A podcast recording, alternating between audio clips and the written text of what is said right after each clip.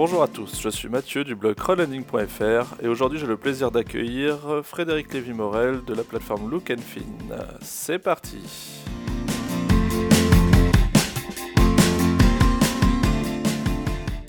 Bonjour Frédéric. Bonjour Mathieu. Alors, tu es en Belgique là? Là, je suis à Bruxelles. Oui, oui, je suis en Belgique. À Bruxelles. Alors, euh, bah, bienvenue euh, sur cette petite euh, interview. Alors, c'est vrai que Look and Fin, c'est une, plateforme qui est, encore, je pense, peu connue, peu connue en France. vous avez des particularités, donc ça va être intéressant d'en parler. Est-ce que tout d'abord, tu peux nous dire bah, qui tu es? Et puis, et puis après, nous faire un petit état de qui est, qui est Look and Fin Alors, donc, moi personnellement, Frédéric Lévy-Morel, je suis diplômé d'une école de commerce en Belgique j'ai travaillé dans des fonds d'investissement en private equity, dans des fonds de type euh, fonds d'amorçage ou fonds qui s'occupent de transmission d'entreprise, donc qu'on appelle euh, LBO. J'ai travaillé dans ce type de fonds d'investissement durant sept années et j'ai fait un certain nombre de constats lors de cette expérience précédente. Et donc, partant de là, j'ai lancé en 2012, après plus, de, plus de 18 mois de réflexion et de discussion avec notre régulateur euh, belge, euh, j'ai lancé euh, Look Fin en 2012. Donc Look Fin est une plateforme de crowdlending européenne qui s'adresse à des TPE et PME qui sont à la recherche de financement et on les accompagne dans la structuration de financement auprès de particuliers. Donc, grâce par le biais de, de la plateforme, ces plateformes euh, ces, entreprises euh, empruntent auprès de, auprès de particuliers. Après près de quatre années d'activité, on a structuré environ 7 euh, millions d'euros de financement pour une cinquantaine de dossiers. 7 millions, une cinquantaine de dossiers, d'accord. Finalement, vous avez été créé avant, avant la première plateforme française, alors avant Uniland. Oui, alors en fait, quand on s'est lancé en 2012, on parlait très très peu de crowdfunding et pour ainsi dire, pas du tout de crowdlending. Euh, et donc moi, j'avais plutôt une vocation euh, qu'on appelle equity, donc j'avais plutôt euh, une, une, expérience en tant que venture capitaliste, en tant que investisseur en private equity, plutôt une, une expertise pour investir dans le haut de bilan, donc en capital. Et pour toutes sortes de raisons je pourrais expliquer éventuellement un peu plus tard, mon positionnement était dès le départ d'adresser des besoins d'entreprises non pas start-up en forte croissance, mais plutôt des petites et moyennes entreprises avec une certaine récurrence dans leurs activités. Et euh, je partais du principe que le prêt se, prêtait beaucoup plus à ce type d'exercice et euh, parlait plus à l'épargnant lambda que l'investissement en capital qui, était, euh, qui, qui, qui, est très particulier, notamment en termes d'exit et en termes d'horizon d'investissement. Euh, et de rendement qui finalement est, relativement risqué, en tout cas plus risqué que, le, lending. Et donc dès le départ, notre positionnement était de faire euh, du prêt. Euh, il faut savoir qu'en Belgique, il y a l'une ou l'autre plateforme à côté de, de Look Fin, et elles font plutôt du crowdfunding sous forme de capital, ou voire elles mélangent les genres entre du capital et du prêt. Nous, notre positionnement était dès le départ du prêt, exclusivement du prêt. Ça peut paraître très, comment dire, euh, limpide quand on regarde ça avec du recul aujourd'hui et en observant le marché français. Mais en 2012, personne ne faisait cela euh, en Europe, quasiment personne. D'accord. Et, du coup, euh, quand, vous avez vous lancé, c'était régulé déjà en Belgique ou, vous êtes lancé assez facilement Il a fallu faire des choses avec les régulateurs? Comment, comment ça s'est passé? Donc, en fait, le, la loi n'était absolument pas appropriée pour ce type d'activité. Donc, quand je vous disais tout à l'heure que j'ai mis plus d'un an à, avant de lancer l'entreprise. On a discuté environ un an et demi avec notre régulateur euh, belge qui s'appelle euh, FSMA, donc, qui, est l'équivalent de l'AMF en France, euh, tout simplement parce que le, cadre régulatoire n'était pas approprié pour ce qu'on s'apprêtait à faire. C'était très très contraignant. Il y avait bien des statuts, des agréments de type établissement de crédit, établissement de paiement, conseiller en investissement, PSI, entre autres, ces agréments qui provenaient de directives européennes, mais qui étaient finalement très très lourds et très contraignants pour le type d'activité que nous souhaitions euh, lancer. Donc euh, on n'a pas été régulé, par contre on a obtenu euh, l'accord de notre régulateur qui, a, qui nous a audité, qui a bien compris ce qu'on s'apprêtait à faire, et on a obtenu leur aval avant de lancer nos activités. D'accord. Et il y, y, a de la concurrence aujourd'hui en Belgique sur Il y a, d'autres plateformes qui font du prêt ou c'est vraiment que l'equity Enfin, ou equity plus prêt, vous avez un concurrent direct ou pas du tout? Alors il y, a, y a un concurrent, mais qui fait surtout, en fait, plutôt que de parler de prêt ou d'equity, il a plutôt un positionnement, un positionnement start-up et il adresse les besoins de ces start-up soit en equity, soit en prêt, ce qui n'est pas toujours très approprié parce que faire du prêt euh, à, une start-up qui n'a pas de capacité de remboursement, c'est pas toujours euh, évident. Donc, il a plutôt ce positionnement start-up qu'il adresse soit avec de l'equity, soit avec du prêt. Euh, mais en termes de crowdlending en tant que tel et en tenant compte des dossiers en, en crowdlending qui transitent sur cette plateforme, on représente environ 80 à 85% du marché belge avec nos volumes sur Look D'accord. Et euh, bon, bah, vous, financez des projets, des projets maintenant en France, ça, ça on le voit, depuis cette année ou l'année d'avant, je ne me souviens plus. Depuis avril 2015, ça fait, ça fait un an. C'est ça. Et vous allez aussi dans d'autres pays européens? Alors, en fait, aujourd'hui, euh, on, adresse, on, finance des entreprises qui sont soit belges, soit françaises, parce qu'on a les accords des régulateurs belges et français pour ce faire. Par contre, nos prêteurs sont déjà euh, euh, c'est-à-dire que un membre sur quatre aujourd'hui chez Lukenfin n'est ni belge ni français, il est néerlandais, luxembourgeois, suisse, entre autres. et l'objectif est bien entendu d'ouvrir d'autres pays européens dans les mois qui viennent. D'accord. D'autres pays, donc ça veut dire que vous en avez plusieurs en vue. Oui, en fait, nous, on raisonne en termes de, de, langue. Euh, donc, l'objectif est de développer deux langues additionnelles euh, dans les mois qui viennent, sachant qu'on est, on est déjà, euh, la plateforme est déjà disponible en deux langues. mais tout ça dépend notamment de, de questions régulatoires qui sont cruciales dans ce type d'activité. Donc, ça veut dire une orientation plutôt vers les pays du Nord, si je comprends bien. Euh, pas, forcément. Il y a des implications régulatoires, il y a des implications, des implications en termes de, également de fiscalité euh, et puis de culture, bien évidemment. Et donc, pour l'instant, on, regarde différents pays. Euh, on ne s'est pas encore arrêté sur deux ou, trois pays en particulier, sachant que la Hollande, on, devrait pouvoir y, arriver dans les mois qui viennent relativement facilement, puisque aujourd'hui, c'est une langue qu'on maîtrise en interne. mais, mais on aura donc deux langues additionnelles dans les mois qui viennent et les, marchés en question ne sont pas encore arrêtés à ce stade. D'accord. Euh, bah, puisqu'on est sur Look and Fin, est-ce que tu as commencé tout seul Tu as des associés? Parce que je, crois, euh, bon, j'ai entendu parler de Dominique notamment, qui, avait, qui a une expérience un peu, oui. un peu marrante et euh, qu'on peut souligner parce que c'est quand même intéressant. Alors, moi, pour répondre à ta question, moi, je me suis lancé avec une société qui gère des fonds d'investissement, donc en 2012, et nous ont très vite rejoint dans l'aventure euh, un investisseur, enfin deux investisseurs français aujourd'hui, mais progressivement, l'un en, juin, en, on s'est lancé en juin 2012, l'un en décembre 2012, donc très rapidement, et le second un peu plus tard. Donc aujourd'hui, l'actionnariat est déjà en grande partie français, à la fois français et, belge. Et Dominique est venu nous rejoindre euh, début de l'année passée.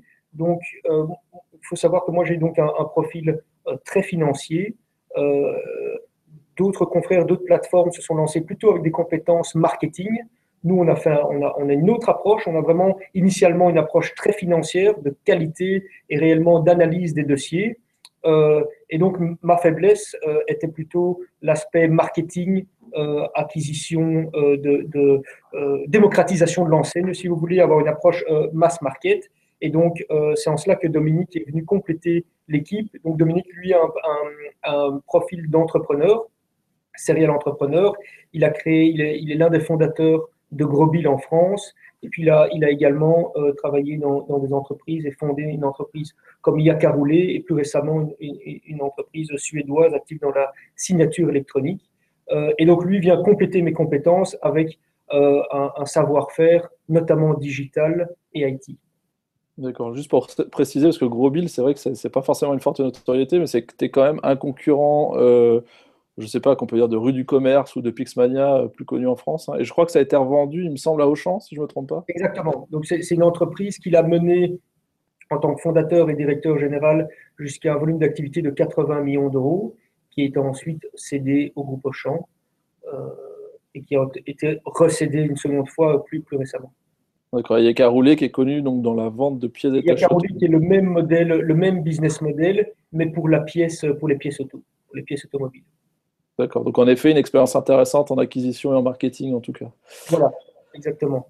Très bien. Alors, puisqu'on est sur la plateforme, tu, l'as bien dit, et, c'est ce que pour moi il ressort. Alors, tout à l'heure, même euh, pour, euh, pour annoncer cette, cette, interview, je parlais de la plateforme à zéro défaut. Alors, finalement, tu me dis que c'est pas vraiment zéro défaut, euh, mais ça reste, ça reste plutôt un taux faible au regard, au regard du nombre, enfin, de, de l'antériorité de la plateforme. Moi, j'aimerais bien appuyer sur ce point-là, et je pense que ça va intéresser nos auditeurs. C'est qu'est-ce qui ferait Qu'est-ce qui ferait selon toi que euh, vous ayez un taux de défaut euh, inférieur aux autres et notamment aux plateformes françaises actuelles? Est-ce que, bah, je ne sais pas, est-ce que tu peux nous en dire un peu plus? Est-ce que euh, c'est, enfin, vous avez une grosse équipe d'analyse ou, autre? Je ne sais pas du tout sur quoi, sur quoi tu peux.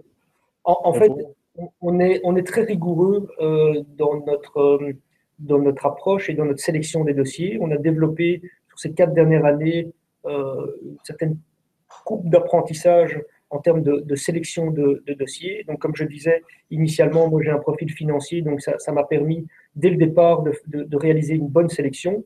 Alors, en termes de taux de défaut, pour, compléter ce que tu disais, on est bien, euh, j'ai vu que tu annonçais euh, zéro défaut, on est bien à zéro défaut sur les 24 derniers mois. On a euh, par contre, en toute transparence, un dossier qui a posé, qui pose question, qui n'est pas encore une perte pour les prêteurs, mais qui pose une question et que donc on a provisionné dans nos statistiques. Et donc, ce montant représente environ, le taux de défaut aujourd'hui est de l'ordre de 0,6, 0,6%. Euh, voilà. Donc, donc euh, euh, alors pourquoi est-ce que. Donc, 0,6% sur 7 millions collectés et sur un historique commercial de près de 4 années maintenant? Donc, ce qui permet en effet d'en faire un critère de différenciation par rapport à, à, nos confrères, notamment en France, qui ont un taux de défaut pour la plupart d'entre eux supérieurs et qui pourtant ont, une durée de vie, un historique euh, moins long. Alors, qu'est-ce qui explique cette différence et comment est-ce qu'on construit ce, taux de défaut? Ce qu'il faut bien comprendre, mais, je pense que c'est un secret pour personne, ce qu'il faut bien comprendre, c'est que dans, la dynamique du crowdlending aujourd'hui, c'est que euh, c'est une dynamique très jeune, c'est une activité, un marché qui se développe très fortement en France, euh, notamment, et qui est, mais qui est relativement jeune, mais donc, ce qui veut dire que euh, les plateformes essayent de se distinguer se différencier les unes des autres avec les métriques, avec les, statistiques qu'elles ont à leur disposition. Et aujourd'hui, et je le lis avec, avec beaucoup de plaisir tous les mois dans ton baromètre, aujourd'hui, ces plateformes se distinguent essentiellement sur le montant total collecté et on a une impression comme ça d'une fuite en avant et la première plateforme est celle qui collecte le plus de montants, etc. Nous, avec un petit peu de recul et maintenant quatre années d'activité, on se rend compte, mais on, en est conscient depuis notre tout premier, le tout premier jour de, notre activité. Euh, la difficulté dans, ce métier, c'est de faire du volume, parce qu'il faut faire du volume pour, euh, pour exister d'un point de vue visibilité et également d'un point de vue financier, puisqu'il faut faire du volume pour être rentable, notre rémunération en dépend, mais il faut également faire de la qualité.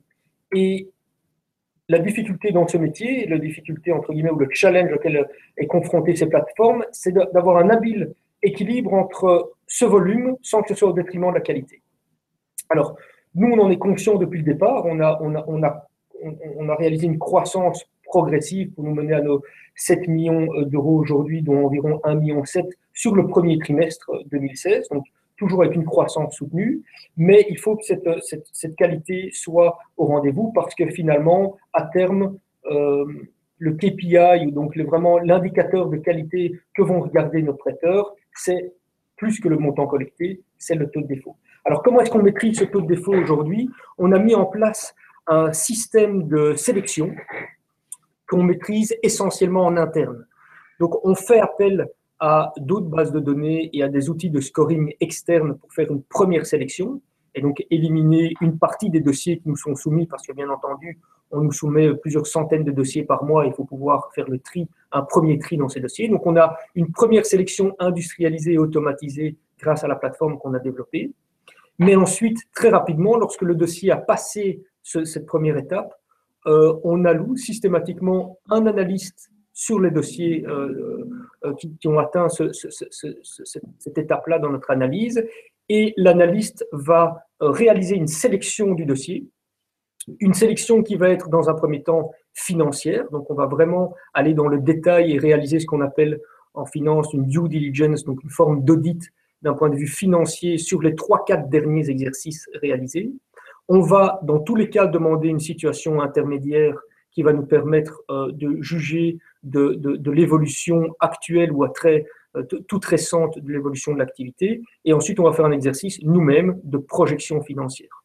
Au-delà de ces aspects financiers, on va également avoir une approche qui, en fait, a été, est inspirée de, de mon expérience en private equity, une approche qui va être d'évaluer l'équipe, le management, le business model, euh, les éventuels avantages compétitifs, avec une approche également macroéconomique, donc marché, etc. etc. Euh, tout cela va permettre finalement à l'analyste de monter un dossier qu'il va présenter auprès d'un comité de sélection chez nous, et c'est ce comité de sélection qui va prendre une décision collégiale de, sélectionner ou non le dossier, et s'il est sélectionné, de lui proposer euh, des conditions de financement, des conditions de, financement, on y reviendra. Mais donc, pourquoi est-ce qu'on on procède de la sorte?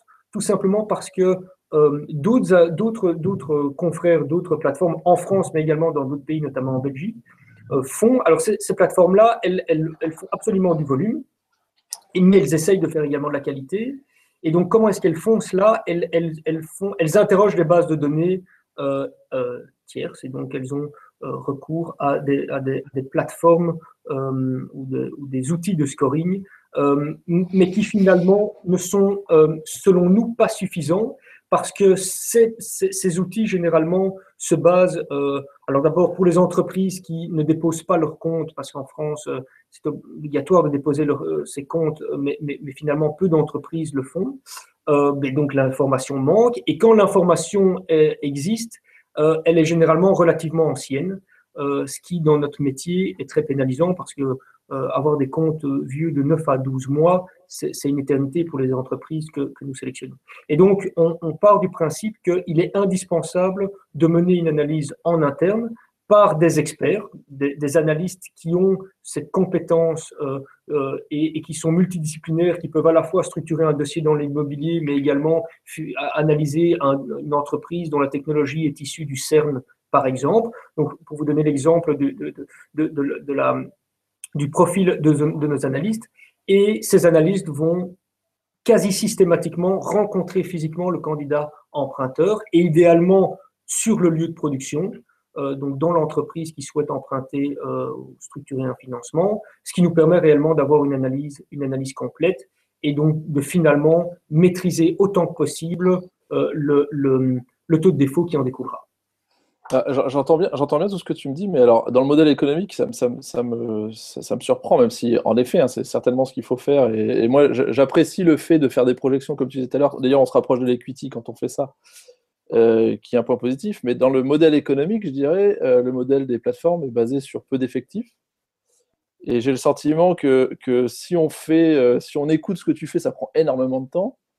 Rencontrer les gens, ça prend énormément de temps. Et je dirais, est-ce que vraiment on, peut un jour être rentable là-dessus sans trop ressembler à une banque? Parce que ça se rapproche, c'est assez similaire de ce que font les banques. Alors aujourd'hui, on a une analyse qui se rapproche de ce que font les banques, mais mais, finalement avec une approche quand même qui est relativement différente. Donc, comme une banque, on va regarder des ratios financiers comme la liquidité, la solvabilité par exemple, mais on ne va pas se limiter à cela. Donc, euh, on va également avoir une approche et dans notre analyse de risque et dans notre rating de risque qui va de A à E que nos prêteurs connaissent bien, euh, on a un aspect de pondération euh, qui donne de l'importance sur les prévisions financières et pas uniquement sur l'historique. Euh, donc ça, ça, c'est une chose. Alors par rapport à ta question qui est tout à fait pertinente sur euh, le, le, business model et la pérennité de notre business model, euh, aujourd'hui, l'un de nos arguments vis-à-vis des emprunteurs qu'on rencontre et l'un de nos avantages qu'on leur propose, c'est notre réactivité par rapport aux banques. Donc il faut qu'on soit réactif et que, que l'entreprise, quand elle est de qualité, et qu'elle est sélectionnée chez nous puisse obtenir le plus rapidement possible ses fonds, plus rapidement qu'auprès euh, euh, de sa banque. Auprès de sa banque, on a mené en Belgique une enquête sur environ 2000 entreprises récemment. Il en est ressorti que dans plus de 60% des cas, euh, ça a mis plus d'un mois pour obtenir le financement souhaité. Chez nous, on, analyse et on réalise tout ce screening et cette sélection dont je viens de parler en moyenne entre 5 et 7 jours ouvrables. Et donc, et donc, si on reste dans cette productivité-là, entre 5 et 7 jours ouvrables, euh, ça nous permet de dégager une certaine rentabilité. Et l'objectif est de pouvoir diminuer euh, ce délai euh, pour, pour le porter à en moyenne 3 à 4 jours ouvrables dans les, dans les, dans les, dans les mois qui viennent. sachant qu'aujourd'hui, il faut faire du volume pour, pour exister. Et donc, on est sur, sur des, sur, en, vitesse de croisière là actuellement, on structure entre 500 et 1 million d'euros de financement par mois. Et notre modèle nous permet d'être, euh, de, réaliser cela en autofinancement. Contrairement à d'autres plateformes, les principales plateformes françaises qui ont déjà réalisé euh, des tours de table significatifs et structuré des montants euh, importants, nous, depuis quatre années maintenant, on a jusqu'à présent fonctionné quasiment en autofinancement. Donc ça démontre bien qu'on peut faire de la qualité en, ayant bien entendu la productivité euh, à l'esprit, euh, en gardant la, notion de productivité à l'esprit, mais en autofinancement, c'est ce que nous faisons aujourd'hui. Alors, je, comprends, tout à l'heure, par exemple, tu disais, bon voilà, nous on rencontre, alors tu n'as pas dit systématiquement, tu as bien dit presque systématiquement les, emprunteurs. Alors, c'est vrai que nous, c'est un reproche que certains font, euh, notamment sur le forum ou plateformes françaises, en disant, mais ils ne rencontrent pas les dirigeants. En même temps, c'est un truc qui n'est pas tenable à terme. Enfin, vous êtes en Belgique, alors vous avez peut-être un bureau à Paris, mais euh, quand vous allez aller avoir euh, des, emprunteurs à Marseille, vous n'allez pas aller voir tous les emprunteurs à Marseille, et puis, euh, et puis à Bordeaux, et ainsi de suite. Ça ne va pas être possible à long terme. Donc tu as, tu as entièrement raison, et donc tu fais bien de le remarquer, c'est pour ça que j'ai dit presque systématiquement. Donc dans certains cas où euh, c'est pas faisable parce que l'entreprise est basée dans le sud de la France par exemple, ou à Marseille, on en a financé une comme ça récemment. Euh, euh, dans ce cas-là, on fonctionne euh, via, via Skype, mais ça n'empêche, et donc on, ne se rend pas sur place, mais ça n'empêche qu'on réalise une, une due diligence qui nous permet quand même d'avoir un bon aperçu de la qualité du management et de l'entreprise. D'accord. Avant de passer au côté prêteur, j'aimerais juste, parce qu'en plus, on a une question de, Max Vano là, qui, qui nous demande les critères de sélection ne permettent pas, si je comprends bien, d'accepter le dossier d'une nouvelle startup. Alors justement, ça permettrait de voir quels sont vos, vos critères aujourd'hui, année d'ancienneté, euh, quel type de société euh, vous, vous analysez ou pas, enfin quelles sont vos conditions d'éligibilité déjà? Alors nos, conditions, nos critères d'éligibilité sont les suivants. Euh, on, on, regarde des entreprises qui ont à minima un historique commercial de trois années. Donc on ne regarde pas on n'analyse pas et malheureusement, on ne peut pas répondre aux besoins d'entreprises qui ont moins de trois années d'existence. Donc, de facto, ça élimine les startups qui viennent, qui viennent tout juste de se lancer. Premier critère d'éligibilité. Second critère d'éligibilité, on finance des entreprises qui ont un chiffre d'affaires minimum. On parle de 300 000 euros pour des services et d'environ 1 million d'euros pour des produits. Et c'est le minimum, c'est le, le prérequis minimum. Et puis, on parle d'entreprises qui ont des capacités de remboursement, donc qui sont rentables, qui réalisent un EBITDA positif, donc un résultat d'exploitation positif, qui sont rentables et qui sont en mesure de d'honorer à périmètre constant leur, euh, euh, leurs engagements. Et finalement, on structure des, financements qui oscillent entre 100 000 et 500 000 euros euh, par le biais de Look Donc, on n'adresse pas euh, on, finance de moins en moins, pour ainsi dire plus, du tout, des entreprises de moins qui recherchent un montant inférieur à 100 000 euros. D'accord, vous êtes plutôt sur du gros ticket. On est plutôt sur un panier moyen. Euh, sur le premier trimestre 2016, euh, donc sur les trois derniers mois, notre panier moyen approche tout doucement des 200 000 euros. Et je crois que vous venez de faire votre record de financement, il me semble, le mois dernier, 400 000, c'est ça, non? Après, il y a quelques semaines, 400 000 euros pour une, une entreprise française, Initia Food. Euh, on a structuré 400 euh, 000 euros en, un peu moins de 36 heures euh, et on s'apprête à lancer un, financement pour 500 000 euros dans les toutes prochaines semaines. D'accord. Juste pour revenir sur autofinancement, ça veut dire qu'avec le volume actuel, vous êtes sur un point d'équilibre, presque au point d'équilibre? on est, c'est ça. Donc aujourd'hui, on, on, est, bootstrap hein, en quelque sorte, donc on est vraiment dans une dynamique euh, encore relativement entrepreneuriale. Et donc aujourd'hui, on développe cela euh, en, autofinancement. Petite chose aussi que je souhaitais préciser par rapport à, au, montant qu'on structure actuellement, euh, je pense que c'est important de préciser, c'est sans institutionnel. Donc 100% de nos montants collectés le sont, pour, le sont, par des, sont souscrits par des particuliers. On va revenir là-dessus sur le côté euh, prêteur, justement, parce que j'avais des questions euh, en rapport au forum, et puis on a, déjà une question. Euh, je reviens encore sur l'autofinancement, parce que ça me surprend, parce qu'en France, on parle de 100 millions levés afin d'être tout juste rentable. donc là, vous êtes à, si je comprends bien, allez, 1 million, allez, à la fin de l'année, ça fera peut-être 10 millions sur 2016. Mais quels sont les frais Vous facturez quoi à, l'emprunteur alors? Alors, donc, ce qu'on facture, c'est 2000 euros de ce qu'on appelle un setup fee, donc 2000 euros de frais de dossier, euh, plus 4% des fonds collectés. Donc en moyenne, on se situe en fonction du montant euh, collecté entre 4,5 et 6% des montants collectés. Euh, c'est un, un fee, c'est une commission qui est due au moment où on, lève les fonds, et donc qui est due à la libération des fonds. Et, et c'est et, ensuite, il n'y a, plus de, il n'y a plus de commission qui s'applique. Euh, euh, je sais qu'il y a certaines plateformes qui appliquent un pourcentage sur le solde restant dû, etc., et qui lisent comme ça leur rémunération. Notre rémunération est perçue euh, dès le départ. Par rapport à la rentabilité dont, on parlait un instant, et tu as, une bonne remarque, il est clair qu'aujourd'hui, notre, notre, notre objectif pour 2016, c'est de réaliser entre 16 et 20 millions d'euros financés donc sur, sur l'année. Donc, ça suppose une croissance euh, qui continue par rapport à ce qu'on réalise maintenant, c'est-à-dire une croissance mensuelle de l'ordre de 10%. Et pour ce faire, il va falloir engager des frais, il va falloir investir et renforcer nos équipes, et donc sortir de, cette, de cet autofinancement pour pouvoir se doter de moyens, euh, de, moyens appropriés pour y parvenir. Donc oui, on est aujourd'hui euh, en autofinancement à périmètre constant, mais il est clair qu'on on va se doter de moyens pour, pour, pour croître plus rapidement.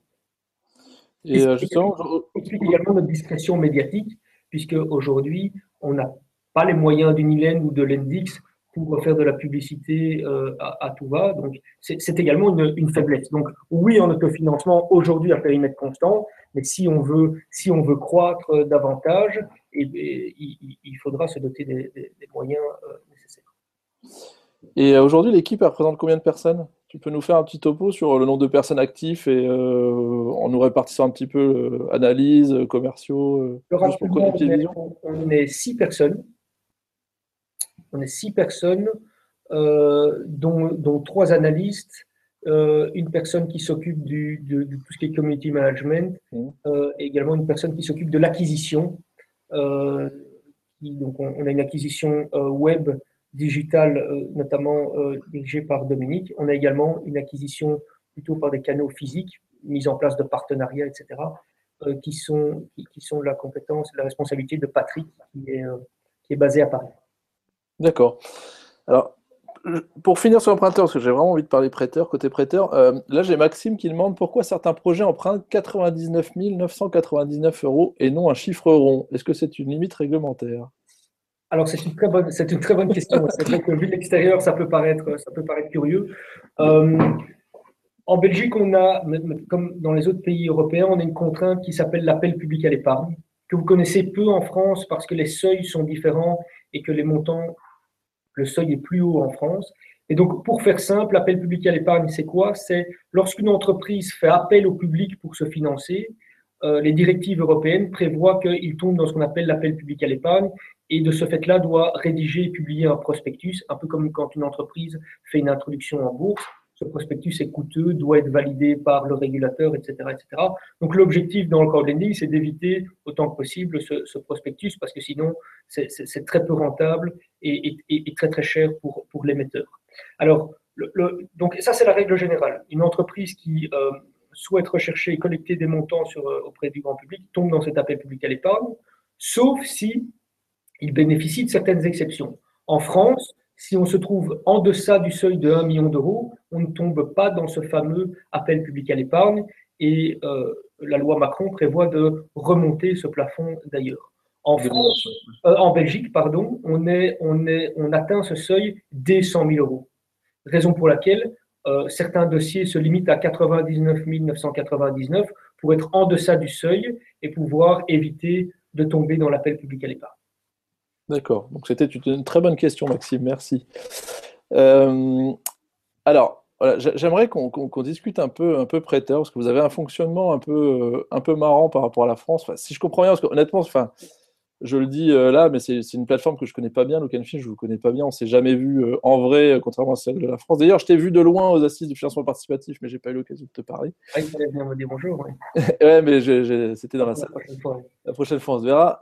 du coup, j'ai le sentiment et, euh, que en fait vous fonctionnez un petit peu à la manière euh, des ventes privées, c'est-à-dire que euh, vous informez les prêteurs à l'avance que à midi ou à 14h vous allez être un, projet en ligne. Et du coup tout le monde se connecte pour prêter, ce qui explique d'ailleurs c'est en record de, de levée puisque vous faites des choses en moins de 10 minutes assez régulièrement. Est-ce que j'ai bien compris? Est-ce que c'est bien le cas ou? En fait, c'est est un peu victime de notre succès. Donc l'histoire, c'est que euh, nos financements se, clôturaient de plus en plus rapidement et nos prêteurs n'avaient pas toujours l'occasion euh, de, participer au financement, ce qui générait une, certaine forme de frustration. Et donc pour pallier à cette frustration, on a mis en place un système d'emailing et donc de teasing où on, on donne accès au dossier à tout le monde euh, à quelques heures ou 24 heures, jusqu'à 24 heures avant l'ouverture des souscriptions et invitant euh, ceux qui le souhaitent à se connecter au moment de la souscription. Et puis, c'est sur une base premier arrivé, premier servi. Euh, et donc, c'est un, peu, un peu comme ça que ça se passe. Et aujourd'hui, malgré ce, ce, teasing, nos dossiers sont toujours souscrits aussi, aussi rapidement, si, même de, plus en plus rapidement, puisque maintenant, enfin, les derniers dossiers en 2016 ont été financés en quelques secondes. Donc, l'objectif, c'est également de segmenter notre base de données entre euh, prêteurs standards et prêteurs premium et donner une certaine exclusivité aux prêteurs premium euh, qui, souhaitent, euh, qui, souhaitent donc faire partie de cette catégorie pour pouvoir leur laisser le temps d'investir le montant qu'ils souhaitent autant possible. Et ça veut dire quoi, prêteur premium? Ça veut dire qu'il faut payer quelque chose? Ça veut dire comment on devient prêteur premium? C'est un montant? C'est Quelles sont les conditions? Alors, le, modèle économique de, de donc, comme je vous disais tout à l'heure, donc on, se, rémunère à la charge des entreprises euh, et c'est entièrement gratuit pour les prêteurs. C'est également euh, gratuit de devenir premium et n'importe qui peut postuler pour devenir premium. Alors, qu'est-ce que ça implique de devenir premium? En tant que premium, on vous demande de remplir un, un questionnaire, un peu comme un questionnaire MIFID, mais plus light, bien entendu, qui euh, vous permet de renseigner vos critères d'investissement, votre profil d'investisseur, les montants que vous souhaitez investir, etc. Ce qui nous permet, nous, de pouvoir vous sélectionner dans notre base premium pour les dossiers qui répondent parfaitement à votre profil et à vos critères d'investissement. Euh, sachant que ce n'est pas parce que vous êtes premium aujourd'hui que vous le serez pour euh, le, dossier suivant. C'est-à-dire qu'on a un, un groupe d'investisseurs premium et on vient sélectionner généralement une centaine d'investisseurs premium parmi euh, ce, pool de, premium. Et donc, euh, pour chaque dossier, au cas par cas, euh, ce, pool de premium varie. Alors, c'est ce qui explique, parce qu'il y a eu des petites plaintes sur le forum. Alors, c'est l'occasion de t'en parler. J'ai des, prêteurs, des, prêteurs français qui ont découvert Look Fin, notamment sur crowdlending.fr, hein, peut-être ailleurs aussi. Et ils se sont inscrits sur Look Fin et ils étaient enchantés de pouvoir prêter. Et c'est pas un seul, hein, c'est deux, trois, peut-être quatre. Et finalement, ils n'ont jamais réussi. Euh, alors, est-ce que c'est ça? Est-ce que c'est parce qu'ils n'ont pas été retenus en tant que premium euh, sur les projets qui sont arrivés juste après, d'après toi? Ou est-ce que c'est parce qu'il y a d'autres conditions? Je ne sais pas. Il y, a, des conditions autres Parce que je crois qu'ils n'ont même pas reçu de mail disant qu'il y avait un projet qui allait être en ligne. Euh, voilà. Est-ce que c'est ça? C'est ça qui expliquerait ce, entre guillemets problème? Alors, je ne sais pas précisément. Il faudrait que j'en sache un petit peu plus pour te répondre en, détail et par rapport aux, plaintes que tu as pu recevoir ou aux critiques que tu as pu recevoir.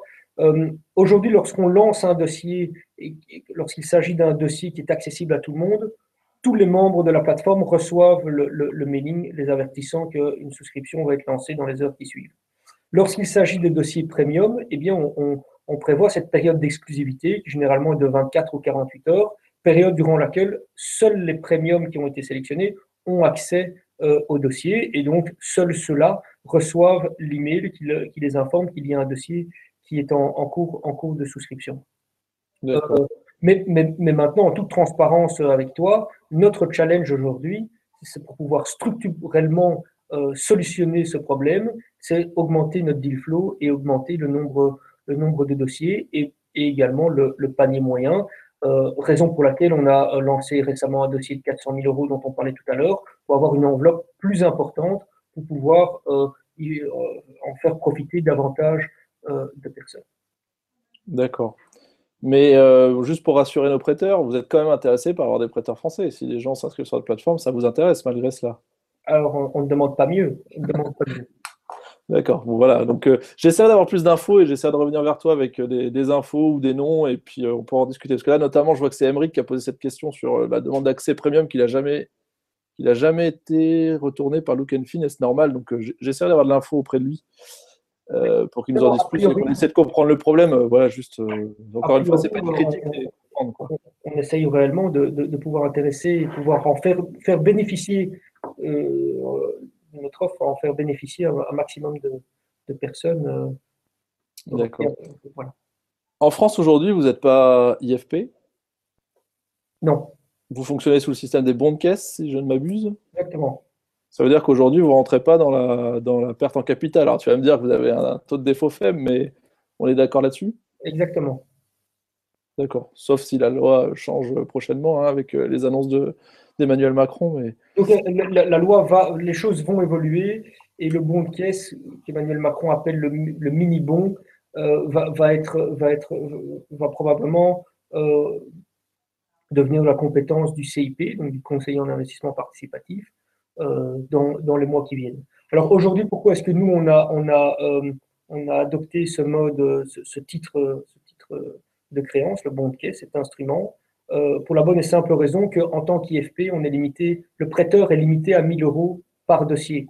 Alors, la, totalité des plateformes françaises, le panier moyen investi par les prêteurs est inférieur à 200 euros.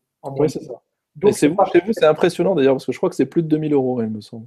Donc, donc c'est pas, cette limite de 1000 euros n'est pas réellement une contrainte, puisque de toute façon, les montants, on peut investir, de prêter des 20 euros.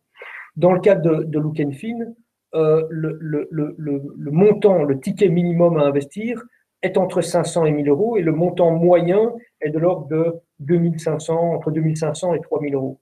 Et donc, pour pouvoir répondre aux besoins et, et, à la demande de nos prêteurs, mettre une limite à 1000 euros euh, parce qu'on était IFP euh, était une réelle contrainte pour nos prêteurs.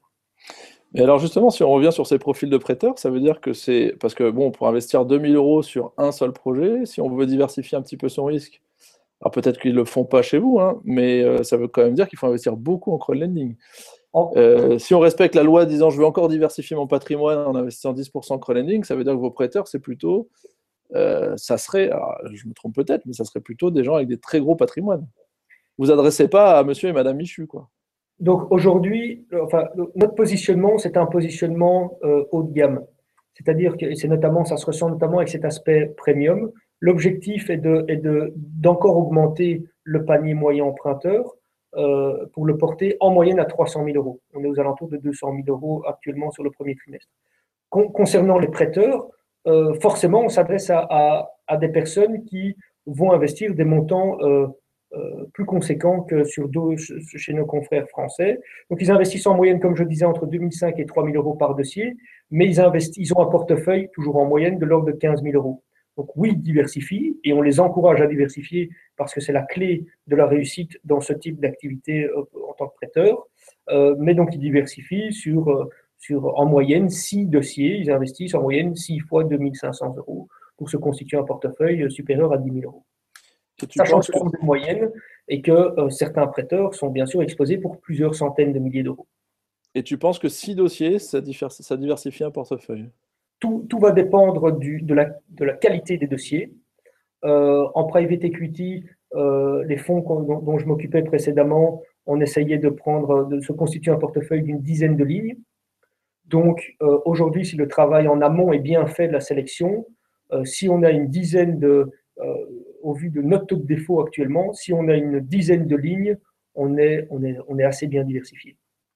D'accord, c'est intéressant ce que tu dis parce que euh, moi, moi j'ai la, la, je, pense que la diversification, elle sera au-delà de 100, euh, de 100 prêts. Hein. Je, pense, je parle de la France aujourd'hui, mais c'est aussi le chiffre qui a été annoncé par Lending Robots, que tu connais certainement aux États-Unis, euh, qui a fait l'analyse sur Lending Club et Prosper, et il semblerait que la diversification optimale là-bas, c'est 114 prêts, quelque chose comme ça.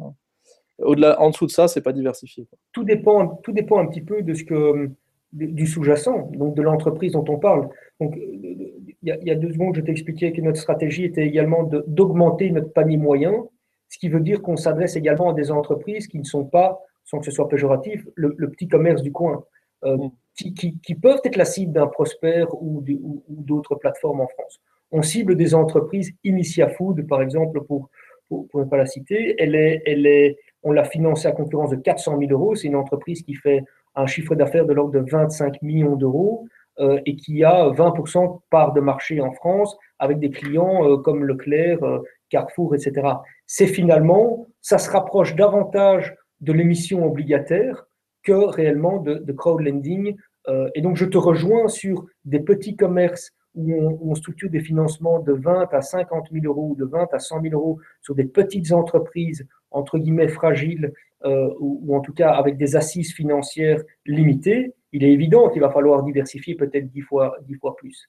Mais sur des entreprises, aujourd'hui, quand vous souscrivez à une émission obligataire d'une entreprise cotée, parfois vous mettez tous vos œufs dans le même panier et vous souscrivez uniquement à une entreprise.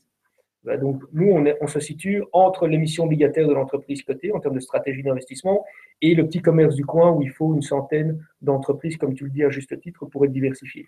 Raison pour laquelle je te dis qu'un portefeuille de 10 aujourd'hui, avec un taux de défaut de 0,6 et un rendement moyen de l'ordre de 8,3%, ce qu'on a réalisé à ce stade sur les 7 millions qu'on a structurés, c'est relativement bien diversifié.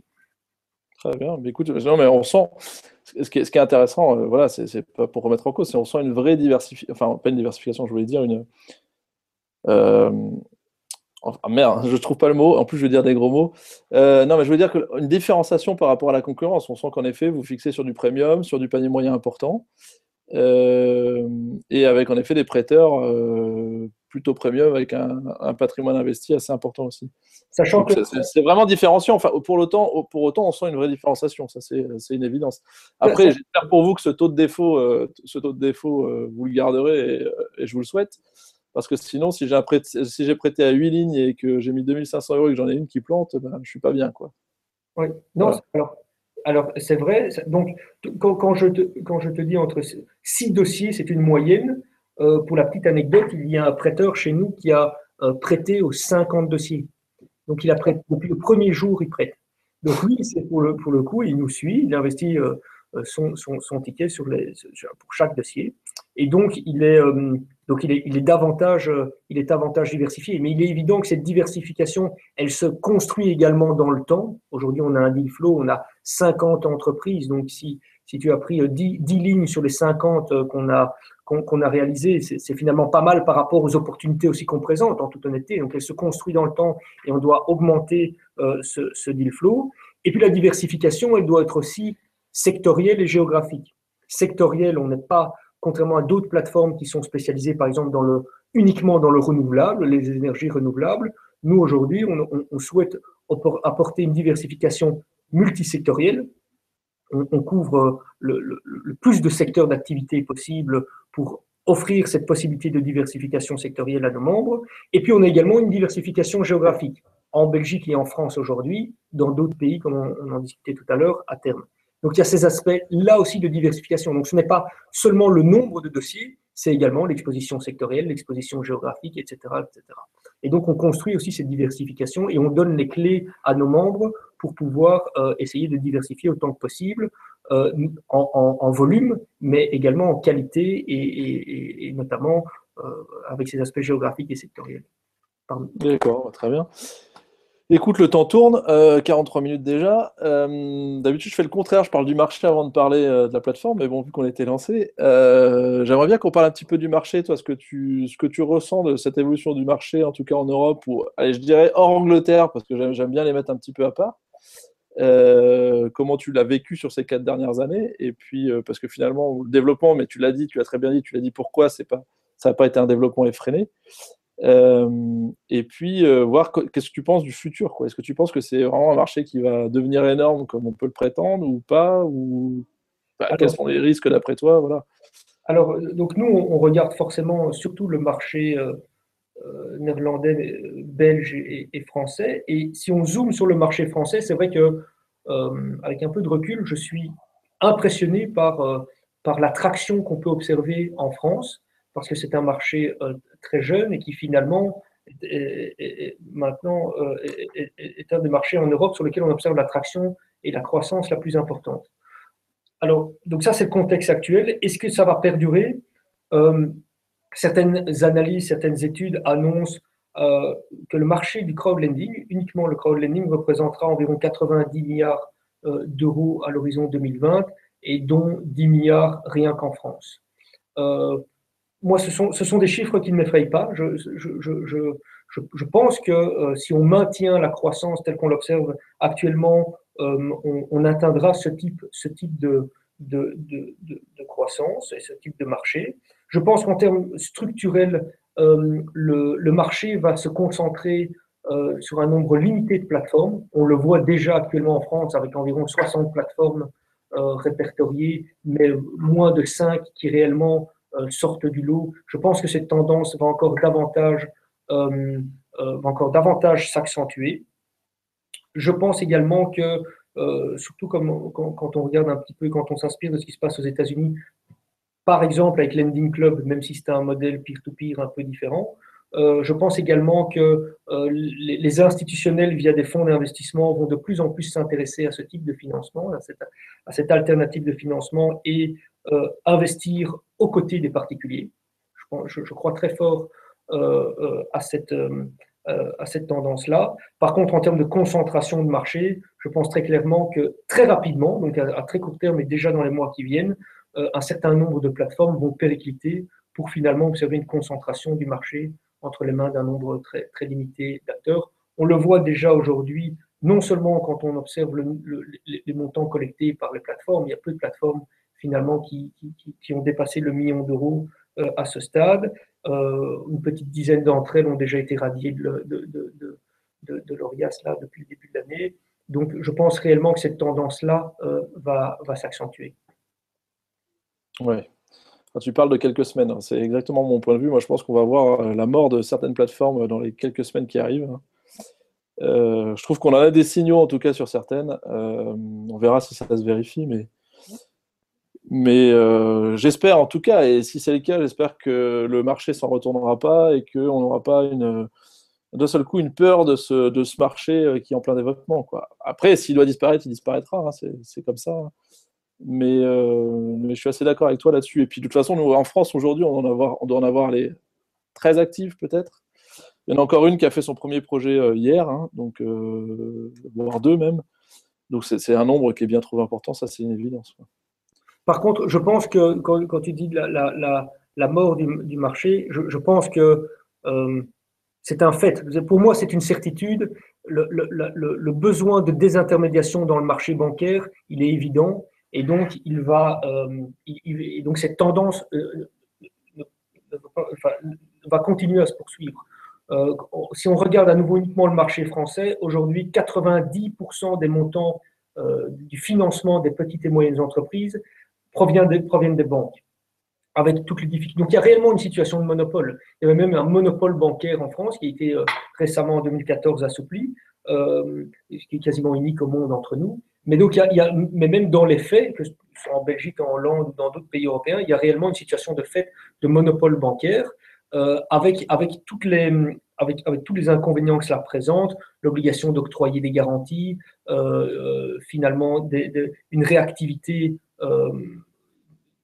très faible des banques, donc euh, ça met plusieurs, plusieurs euh, semaines, voire plusieurs mois pour obtenir son financement, etc., etc.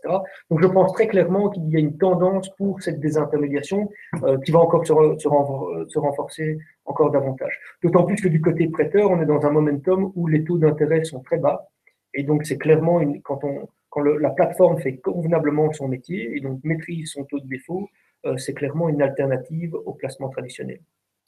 Ah, je, suis d'accord, mais aujourd'hui en France, on constate quand même un taux de défaut qui commence à, être assez élevé et euh, avec une baisse des taux aussi sur les plateformes, notamment les, plateformes à enchères, qui fait baisser quand même les taux en ce moment, euh, qui fait quand même que ça c'est peut-être moins intéressant que ce qu'on imaginait. Hein. donc, euh, faut aussi se méfier de tous ces aspects. Bon, tu le dis bien, il faut que la plateforme fasse bien son, travail et ça, on, on en est tous convaincus.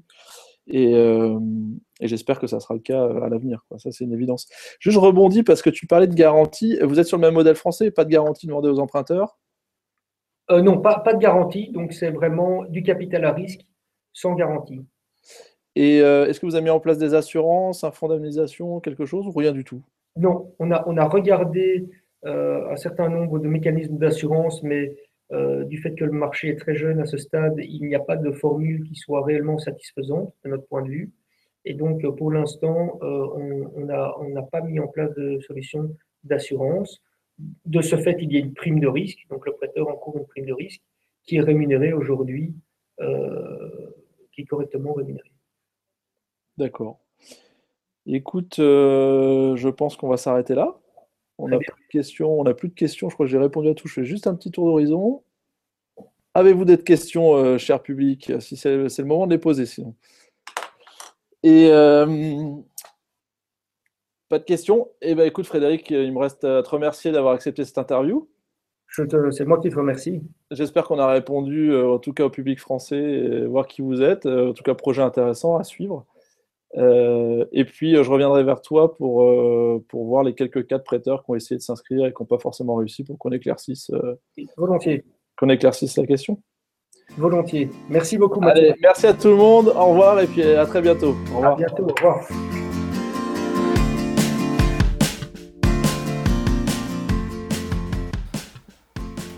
Merci Frédéric pour cette interview sans langue de bois et avec ce petit accent belge.